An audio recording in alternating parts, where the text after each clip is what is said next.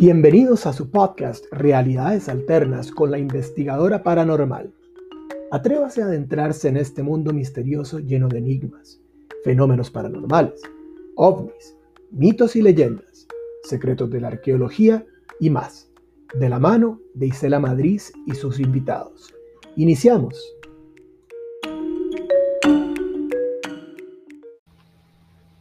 Buenas noches amigas y amigos.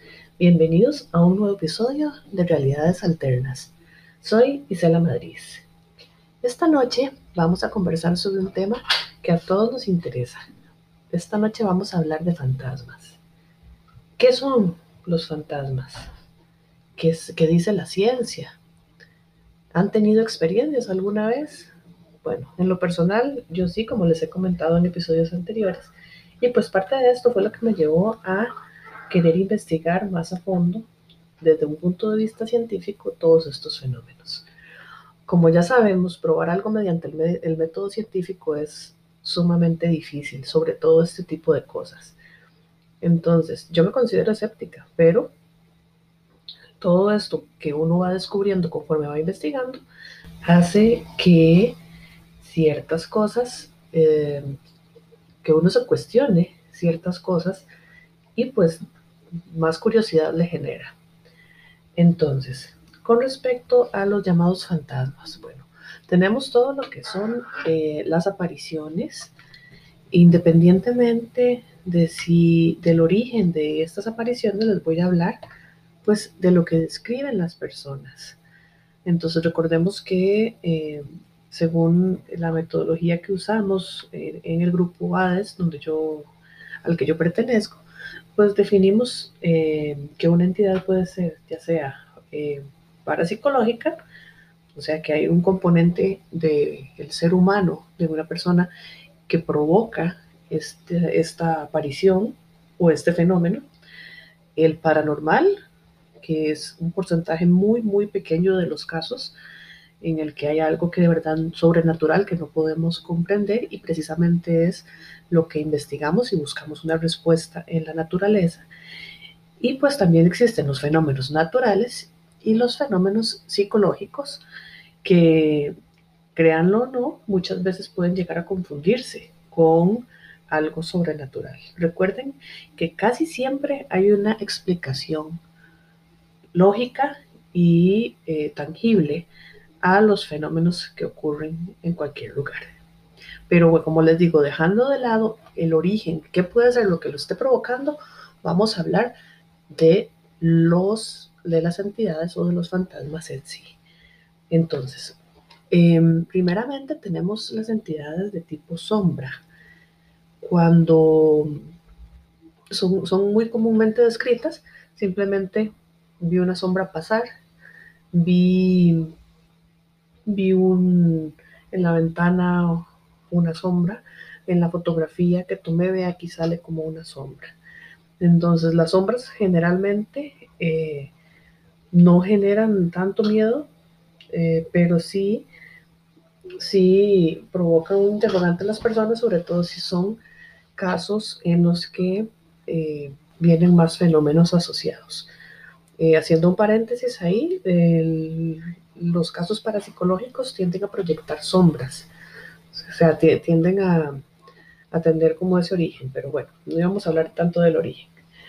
Segundo, em, tenemos las apariciones fantasmales de cuerpo completo, eh, cuando ya no es una sombra, sino que usted ve eh, a una persona con características definidas, eh, puede ser translúcido, puede ser concreto, que, que se vea que no, que no se diferencia entre una persona, eh, una persona normal.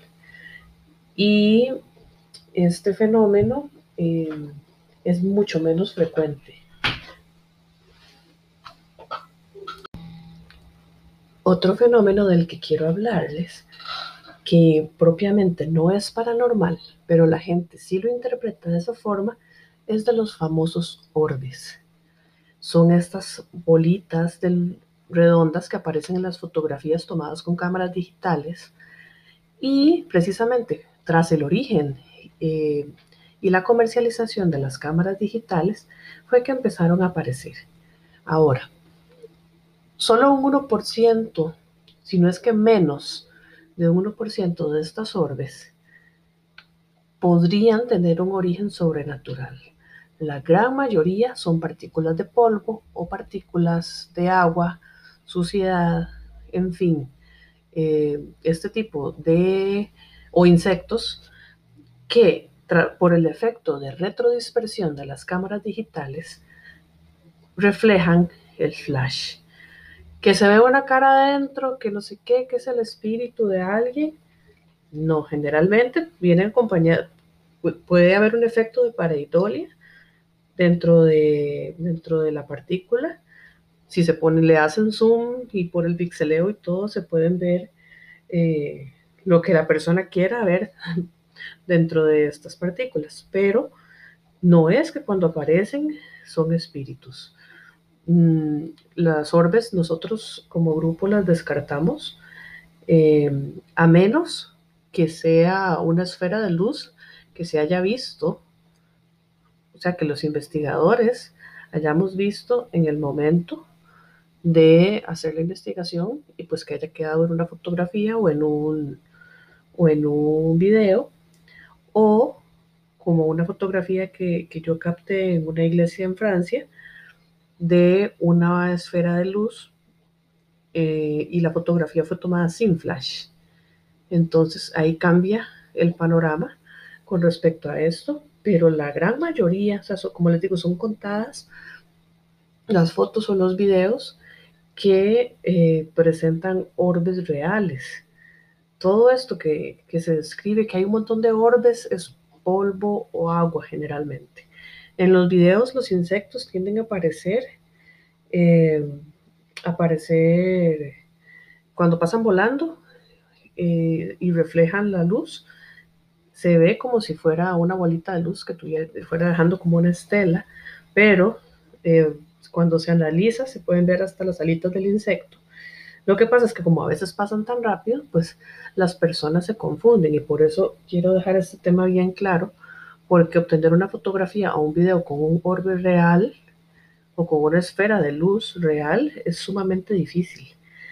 Em, bajo, ya habiendo aclarado esas condiciones, pues si tomó la foto sin flash y le apareció una esfera de luz, o usted está viendo una, luz, le tomó una foto y sale la esfera, pues es, es una historia diferente. Eh, por, de lo contrario, digamos, entre más profesional sea una cámara y más lejos esté el lente del flash, menos orbes le van a salir a usted en la fotografía. Entonces sí, sí era importante mencionarles esto. También eh, ha sido curioso en dos videos que nos enviaron hace poco para revisar nos llamó mucho la atención porque ahora que estamos hablando de, de cosas que se confunden con, con un fantasma, las telarañas tienden a ser sumamente engañosas, aunque les dé risa. A mí me da risa cuando me di cuenta de lo que era. Y cuando hay una telaraña guindando frente al lente de una cámara de seguridad, eh, el movimiento de la telaraña y su misma translucidez hace que parezca que va, que una persona o que un fantasma de estos blancos o, una, o que una neblina o algo así entra y sale del foco. Y como tienden a ser alargaditas, se confunden con una forma parecida como la de una persona o la de algo, la de algo eh, alargado. Entonces es muy curioso cómo el video, cuando yo lo vi la primera vez, me llamó la atención. Yo dije, uy, mira, qué claro que se ve, sí, ahí hay como algo. Y luego vimos que, era una telaraña que estaba guindando frente a la cámara de seguridad. Eso por un lado. Y otro que quiero mencionar, este es un video eh, que hay de la zona de Gettysburg, donde fue la guerra civil eh, estadounidense, bueno, una de las batallas de la guerra civil, eh, que supuestamente en esa zona hay como unos cañones y se ven dos supuestos eh, fantasmas de soldados que se van moviendo. Eh, pero me llamó la atención porque en el grupo TAPS Family, al que pertenecemos como grupo, eh, ese video se desacreditó puesto que eso se produce, o sea, fue producido por unas manchas como de grasa que habían en el parabrisas del carro donde iban las personas que tomaron la fotografía y el carro iba en movimiento. Entonces, por el ángulo de la cámara con respecto al vidrio y el movimiento de, la, eh, donde iba avanzando por la calle, dio la impresión de que venían dos, dos fantasmas, dos figuras corriendo o moviéndose como hacia la calle y luego se quita. Eh, me llamó la atención porque en otros programas paranormales eh, tomaron el video como verídico, cuando ya se había descartado pues por varios, varios medios. Por eso hay que tener mucho cuidado. O sea, ahora no solo este tipo de confusión, sino, sino lo que uno ve, hay que cuestionarse todo y si ya del, del todo no hemos podido determinar qué es lo que lo causa, pues entonces ya se, se cataloga la fotografía o el video como de índole paranormal. Pero sí es ahora y con los montajes que hay, las aplicaciones y todo, cada vez es más difícil encontrar un video auténtico. Y por lo mismo es que nos preferimos la evidencia grabarla nosotros, o sea, obtenerla bajo las condiciones que ya sabemos que, en que trabajamos con seriedad y, y pues si no se capta nada, no se capta nada, pero no, no utilizar nada de esto como para falsificar evidencia o, declarar todo lo que uno ve como paranormal, porque no es así. Volviendo al asunto de los fantasmas, ya dejando de lado esto de, las orbes de lado, Dentro, independientemente que viéramos una sombra o un fantasma, una niebla o una esfera de luz, tenemos dos tipos de, em, dos tipos de entidades. Están las entidades que podemos, eh, em, que categorizamos como residuales y las entidades inteligentes. Entonces, ¿Qué es una entidad residual?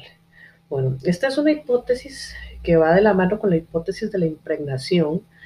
Eh, tiene sus pros y sus contras, pero bueno, eh, las entidades residuales tienen ciertas características. Siempre se manifiestan de la misma forma, eh, no tienen eh, no, parecen ser amenazantes y no generan ninguna respuesta inteligente. Ok, vamos con un ejemplo. ¿Cuántas veces hemos escuchado, para los que les gusta lo paranormal, en diferentes programas o artículos que dicen es que en esa casa baja una dama de blanco por la escalera? Y luego uno oye en otro programa de otro lugar, es que siempre hay una dama de blanco por la escalera.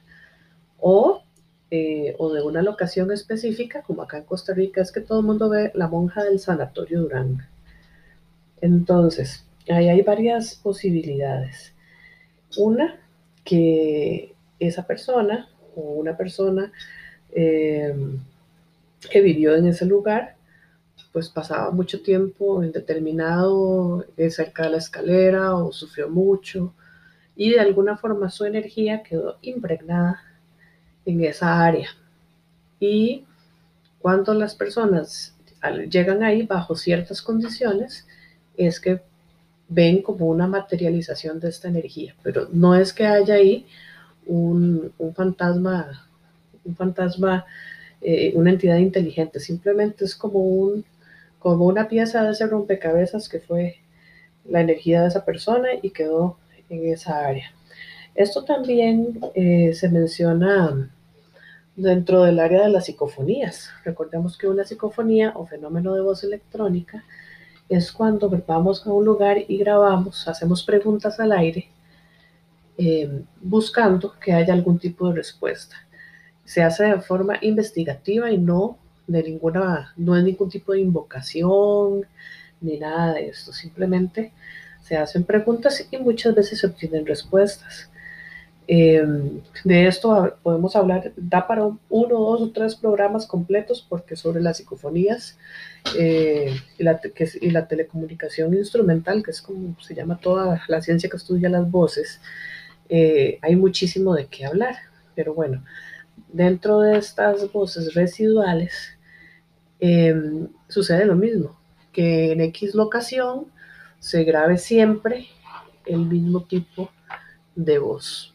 Por decirte algo, eh, en tal casa que está embrujada, siempre se, que se hace una psicofonía, se graba ayuda. Y todos los investigadores, independientemente de la pregunta, lo que escuchan es ayuda o qué sé yo, el nombre de otra persona. Entonces, eh, esto da, para mucha discusión el asunto de, las energías residuales y de la teoría de la impregnación, porque eh, si, las, si la energía se impregna, si el sonido se impregna, cuando sabemos que de esa forma no es cómo funciona, ¿cómo es que no estamos escuchando todo el tiempo sonidos? Rebotando una y otra vez sería un escándalo terrible, tanto en las grabaciones como en la vida cotidiana. Entonces, pues, los que defienden esta hipótesis de la impregnación, pues dicen que, que esas cosas pasan bajo ciertas condiciones y también que solo ciertas condiciones, bajo ciertas condiciones se puede escuchar. Eh, muchos de ustedes estarán de acuerdo con que suena poco probable, pero bueno, hay lugares como por ejemplo Belchite en España. Si no han escuchado sobre el lugar, les recomiendo que... Eh, se metan a buscar las psicofonías de Belchite. En ese lugar ocurrió una guerra, em, hubo muchos bombardeos, el pueblo de Belchite quedó prácticamente destruido. Y lo que tiene de interesante es que si usted va hacer psicofonías a Belchite, va a poder grabar los sonidos de los bombardeos y de las explosiones. Eh, no las va a escuchar con su, usted con el oído normal, pero sí van a quedar grabadas. Entonces, ¿por qué Belchite? ¿Por qué ese tipo de grabaciones? Eh, esas son muy impresionantes. En realidad en YouTube hay muchos investigadores españoles que han investigado ahí y lo deja uno pensando. Entonces, si no es energía impregnada en ese pueblo, Vean que esto, en, todo el pueblo, no es solo como en una casa. Eh, y se oyen súper fuertes las explosiones. Es más, voy a ver si, si les adjunto ahora al final de, este podcast el audio de algunas de, las, de esas psicofonías. Eh, y para que puedan escuchar y pues que me den su opinión. Yo siento que yo estaba un poquito en desacuerdo con, con esta con esta hipótesis hasta que escuché lo de Belchite. Yo no puedo explicar cómo es que ustedes pueden grabar. Es como que fueran aquí al Museo Nacional y se pongan a hacer una psicofonía y escuchen los cañonazos de, la guerra, eh, los que están marcados en la torre del, museo. Eh, y que cada vez que algún investigador grabe psicofonías, grabe el sonido de los cañonazos. Entonces, bueno, eh, otro día conversaremos más sobre psicofonías y el origen y las hipótesis sobre, sobre lo que son estas voces. Pero, pasando ahora al otro tipo de fantasmas, tenemos lo que son entidades inteligentes. Y es aquí donde nos surge más curiosidad todavía cuando nos responden a lo que les estamos preguntando. En una investigación eh, fue una, investigación de práctica en un lugar que es de mi propiedad. Em, fuimos a probar unos equipos y unos nuevos protocolos y nos llamó la atención que hubo muchas respuestas positivas, si bien no, no todas psicofónicas, eh, sí hubo respuesta a través de los CAOs, que son los lectores de campos electromagnéticos, y nos dejó pensando. Primero, porque no lo esperábamos. Que, y segundo, eh, porque cuesta mucho que uno obtenga este tipo de, de grabación o de respuesta positiva cuando uno hace las preguntas. Entonces, eh, ¿qué son? ¿Qué son estas entidades inteligentes? No, no sabemos. Hay muchas hipótesis dentro del origen de lo que puede hacer nosotros eh, no llegamos como a, a definir, no, no, podemos decir que es que estamos hablando con una persona muerta, no podemos decir que es que estamos hablando con un ser de otro planeta o con un ser interdimensional, pero sí, sí, en algunas ocasiones se obtienen respuestas inteligentes. Para ir cerrando el episodio de hoy, quería hablarles un poquito sobre los llamados poltergeist. En las películas, en las series, eh, se ve como una entidad violenta que, que quiere hacer daño a las personas, pero desde el punto de vista de la parapsicología, los poltergeist son entidades parapsicológicas, o sea, están, están vinculadas a una persona que está produciendo tanto este movimiento de objetos como estas manifestaciones, ya sean de sonidos o de sombras, eh, y cualquier otro eh, fenómeno que esté asociado, que esté pasando en ese lugar.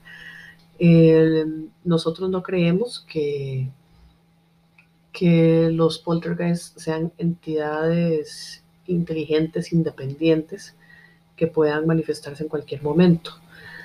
Eh, de esos, eh, con respecto a estos, hay mucha, mucha, mucha controversia porque hay personas que dicen que sí, que son, que, son entidades malignas y demonios y cosas de ese tipo, pero por lo, lo, que se ha investigado y lo que la parapsicología ha logrado eh, probar desde hasta donde se puede, eh, es que hay un componente humano. Entonces, eh, sí, yo no descarto que puedan haber entidades negativas o que quieran hacer daño, inclusive pues hay mucha gente que dice que ha tenido experiencias negativas de ataques físicos de múltiples índoles, pero el poltergeist en sí, desde la parapsicología lo, lo vemos de esa manera.